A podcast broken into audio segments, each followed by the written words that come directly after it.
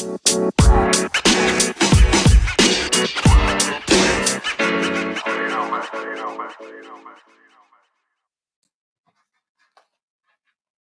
frutería.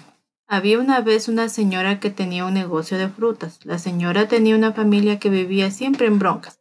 Como toda familia y la señora como toda señora de familia sabía cómo calmar dichas broncas. Ella llevaba a su hija porque su hija no tenía dónde quedarse en la tienda la hija siempre molestaba y cuando llegaba un comprador ella siempre tenía que decirle, ándate para adentro o sube para arriba porque aquí molestas y me vas a fracturar las cosas. Su hija le decía, yo no me meto para adentro y siempre tenían broncas tanto la señora como su hija.